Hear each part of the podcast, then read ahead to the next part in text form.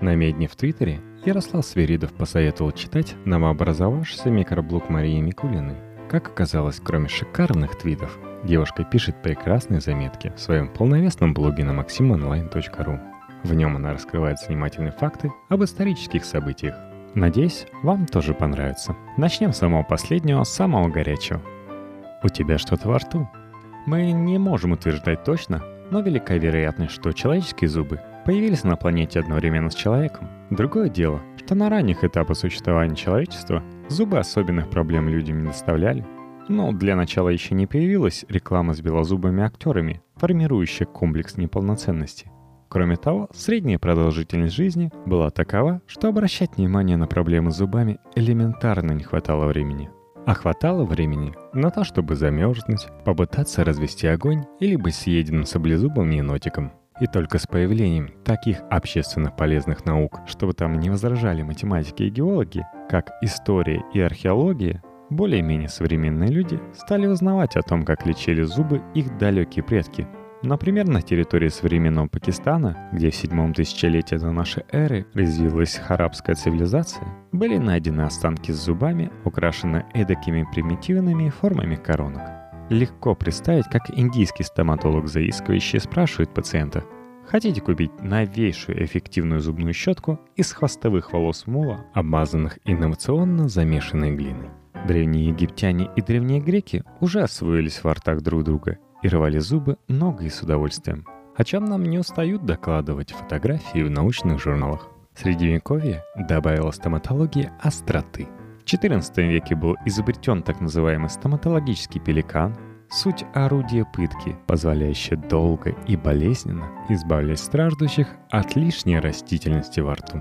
Я не собираюсь описывать тебе все причудливые инструменты для зубов, изобретенные человечеством за последние несколько веков – Потому что куда больше внимания, на мой взгляд, заслуживает то, что вплотную приблизило древнюю стоматологию к современной. И я говорю об анестезиологии. Как ты понимаешь, несколько веков назад избежать боли во время лечения зубов можно было двумя способами – напившись или бросившись со скалы. Ситуация изменилась благодаря человеку по имени Гораций Уэллс. Этот молодой и даровитый зубной врач почтил своим присутствием середину 19 века – и сразу совершил революцию в профессии. Гораций предложил давать клиентам веселящий газ, чтобы они перестали задыхаться от боли и начали задыхаться от смеха. Захватывающе представить, какое будущее ждало бы Горация. Не оборви его жизнь – трагическая случайность. Трагикомическая случайность, пожалуй. Целый зимний месяц 1848 года молодой врач провел в своем доме в Канакюкоте наедине с хлороформом. Когда наконец Гораций выбрался из берлоги, он пребывал как любят выражаться новостные сводки, в состоянии глубокого наркотического опьянения. И тут же очудил, облил серной кислотой двух занимающихся безобидным променадом проституток. Врача немедленно посадили по стражу, что, впрочем, было лишней мерой. Протрезвев, Уэллс ужаснулся собственному деянию. Попросил принести бритвенные принадлежности и перерезал себе вены на ногах. Потому что стоматологи — люди высоких моральных принципов. По крайней мере, мне хочется так думать о людях, которым я доверяю, самое дорогое, что у меня есть во рту. Зубы. У тебя что-то на лице? Любишь ли ты усы так, как люблю их я. Нынче усы носят лишь представители творческих профессий. Всякие там дизайнеры сайтов, табуреток и таблеток. Сочетать усы нынче принято с клетчатой рубашкой и очками в оранжевой оправе. А ведь были времена, когда к усам относились не как к модному аксессуару, а как к символу власти. Лично я лицезрела этот символ власти с раннего детства. Мой отец носил усы. И дедушка Фрейд, не мой дедушка, а тот самый Фрейд, был бы рад услышать, что с тех пор я буквально трепещу, завидев мужчину с усами. Да и не я одна. Сколько людей трепетали, завидев Сталина, Гитлера и Дали. И даже не втроем, а по отдельности – за свое многовековое существование усы прошли разные этапы, и не всегда они вызывали почитание и восхищение. Вот, скажем, в Древнем Риме усы презирали. Было модно бриться, и это было несложно, учитывая развитую инфраструктуру бань и широкий спектр гигиенических процедур. Не ценили усы египтяне. Противоположной была ситуация у кочевых племен. При покорении обширных территорий на плите совсем не остается времени, в этом месте записи должна быть хотя бы реклама бритвенного станка. Хорошо, что есть но мне так и не удалось ни с кем договориться. Печенеги и гуны гордились своими усами. У женщин-кочевников даже была поговорка «Чем больше у мужчины усы, тем раньше он выплатит ипотеку за коня». А вот позднее средневековье манкировало усами. Лица самых красивых мужчин эпохи были увековечены на портретах безусами. Да и сами лица, чего ж там, отличались здоровой подростковой припухлостью. Ты только взгляни на Филиппа Первого красивого. Того самого, из-за чувств которому сошли с ума не только бесчисленные современницы, но даже его собственная жена, Хуана Безумная. На портретах ему по 30, а выглядит он на все 17. И никакого намека на неуместную растительность. Бурбоны в большинстве своем усы не жаловали. Они были слишком заняты сначала париками, затем революцией, а позже реставрацией.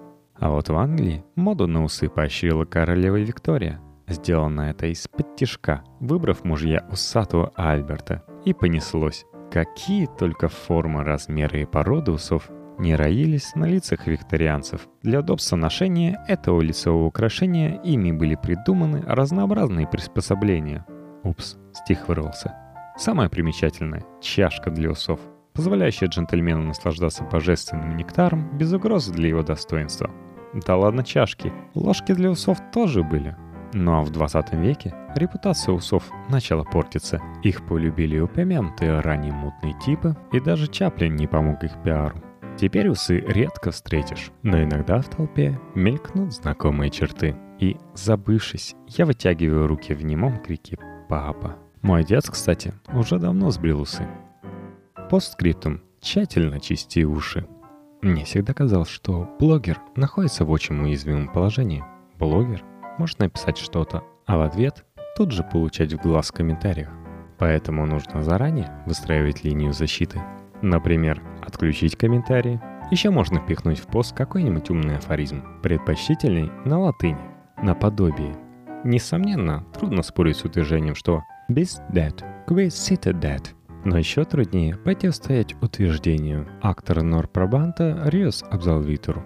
Ну и третий способ – писать пост в соавторстве с кем-то великим, желательно мертвым, так безопаснее. В общем, сегодняшним соавтором выступит Филипп Дармер Стэнхоп – четвертый граф Честерфилда. В 1750 году Филипп Дормерстон Хоп согрешил с ирландской горничной. Обычное дело для графа и горничной. Спустя положенные 9 месяцев горничная родила мальчика. Тоже обычное дело, заметите вы. Необычности начались даже не тогда, когда граф Честерфилд взял на себя расходы по содержанию мальчика, а когда он вступил с ним в длительную переписку, призванную научить мальчика жизни. По сей день письма к сыну являются образчиком высокого искусства поучения нерадивых отпрысков. Подозреваю, что если бы до нас дошли письма к отцу, большинство из них выглядело бы так. «Па, отвали». Позволь поделиться с тобой, уважаемый читатель, любимыми отрывками из всего монументального труда. Про ногти. Надо, чтобы кончики ногтей у тебя были гладкие и чистые, без черной каймы, какова и обычно бывает у простолюдинов. Кончики ногтей должны иметь закругленную форму, что легко достигается, если ты будешь аккуратно их обстригать. Каждый раз, когда ты приводишь порядок руки, подчищай кожицу вокруг ногтей, отодвигая ее назад, чтобы не давать ей отрасти и укорачивать ногти. Про рот. Если человек не следит за своим ртом, то он потом жестоко за это поплатится. Поэтому я требую, чтобы утром, как только встанешь, ты прежде всего в течение 4-5 минут чистил зубы мягкой губкой, употребляя для этого теплую воду, а потом раз 5-6 полоскал рот. Про танцы. Силу сложившегося обычая, танцы могут иногда стать для молодого человека необходимостью. Поэтому, занимаясь ими, помни, что ты должен научиться хорошо танцевать, и что даже в том, что само по себе смешно, смешным ты выглядеть не должен. Про мясо и птицу. Не могу кончить разговор, не сказав тебе еще раз, как важно уметь искусно нарезать мясо и птицу. Пусть это сущая мелочь, любому из нас приходится заниматься этим по два раза в день. А когда человек не умеет чего-то, даже такой пустяк становится ему в тягость. Проверь в себе. Ничто так не роняет молодого человека и не толкает дурную компанию, будь она мужская или женская, как робость и неверие в собственные силы. Если сам он думает, что не понравится даме, можно быть уверенным, что так оно и будет. Про уши и нос. Тщательно чисти уши по утрам и старайся хорошенько высморкаться в платок всякий раз, когда к этому представится случай. Но не вздумай только потом в этот платок заглядывать. Про алмазные пряжки.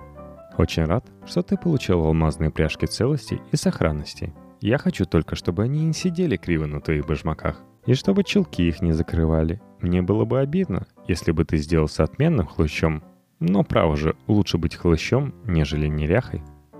Про естественные нужды. Я знал одного человека, который был так бережен к своему времени, что не хотел терять даже тех коротких минут, которые ему приходилось проводить за отправлением естественных потребностей. Он приобретал какое-нибудь дешевое издание Горация, вырывал из него страницы две, и он носил их с собой в нужник, где сначала читал их, а потом уже приносил жертву к Лацине. Этим он сберег немало времени, и я рекомендую тебе последовать его примеру. Любая книга, которую ты таким образом прочтешь, очень отчетливо запечатлеется в памяти. Чтобы вам не проверять свою память, адрес твиттера Марии я оставил первой строчкой шоу-нот